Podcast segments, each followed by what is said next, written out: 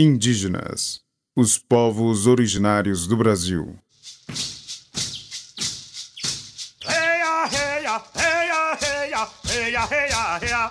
O fim da escravização indígena deveria representar o término de um processo violento de dominação.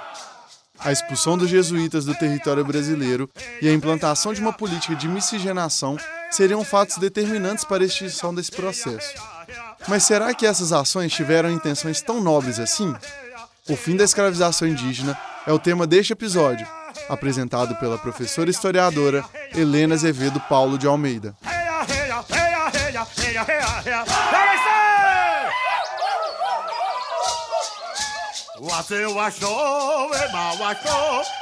No último podcast, falamos um pouco sobre a escravização dos povos originários. Partimos da ideia de escravização como uma mão de obra forçada e não remunerada. Pois bem, hoje falaremos um pouco sobre o fim dessa escravização. Mas será que foi um fim, de fato? Se continuarmos nessa definição de escravidão, podemos falar sobre seu fim durante o período pombalino. Nesse tempo, o Marquês de Pombal estabelece a retirada das missões jesuíticas do Brasil. Também propõe o Diretório dos Índios, em 1755. Com o diretório, os europeus e seus descendentes foram estimulados a casarem com indígenas. Num primeiro momento, parece ser uma situação boa, não é mesmo? Mas o diretório também estimulou uma política chamada assimilacionista. Ela propunha absorver os grupos de suposta minoria, deixando-os sem espaço para suas práticas culturais. É uma proposta violenta que diz mais ou menos o seguinte: se adequem a nós por bem ou por mal.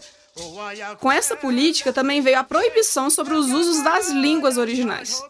Os indígenas foram obrigados a aprenderem o português, na administração do Marquês de Pombal, essa era uma maneira efetiva para que os povos originais matassem tudo o que havia de indígenas neles. Foi uma estratégia proposta em muitos lugares nas Américas, como nos Estados Unidos, no Canadá. E essa prática tutelar reforça o que se chama de etnocídio. A definição desse termo é muito complexa. Por ora, vamos entender que o etnocídio é uma forma de matar a cultura, Claro que durante todas as tentativas de etnocídio por parte dos vários governos, houve muitas formas de resistência por parte dos povos originais. Mas proibir a língua, as práticas religiosas e os rituais culturais é uma forma de confinar cada vez mais um grupo, até que não se tenha mais espaço para identificação com aquela cultura.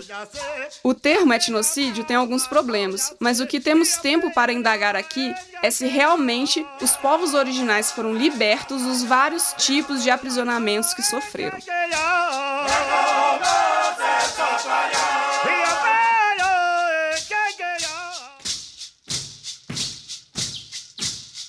Se você gostou do tema e quiser ampliar suas reflexões sobre o fim da escravização indígena, indicamos a leitura do texto do etnocídio, disponível no livro A Arqueologia da Violência, do antropólogo e etnógrafo francês Pierre Clastres.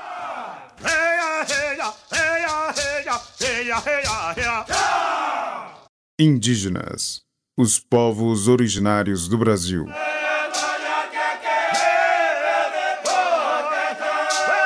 Roteiro: Glaucio Santos, Helena Azevedo, Paulo de Almeida e Vitor Amaral. Pesquisa e apresentação: Helena Azevedo, Paulo de Almeida. Locuções de abertura e encerramento: Glaucio Santos e Vitor Amaral. Captação de áudio, edição e sonoplastia: Cimei Gonderim. Concepção de projeto e direção de produção: Glaucio Santos. Apoio: Grupo Cultural Wale Funiô, Jacildo Ribeiro, Carla Landim, Povo Paiaiá, Ademário Ribeiro, Danilo Nonato e Rômulo Ferreira. Produção geral, Central de Comunicação Pública Educativa, Rádio FOP 106.3 FM. Realização Universidade Federal de Ouro Preto.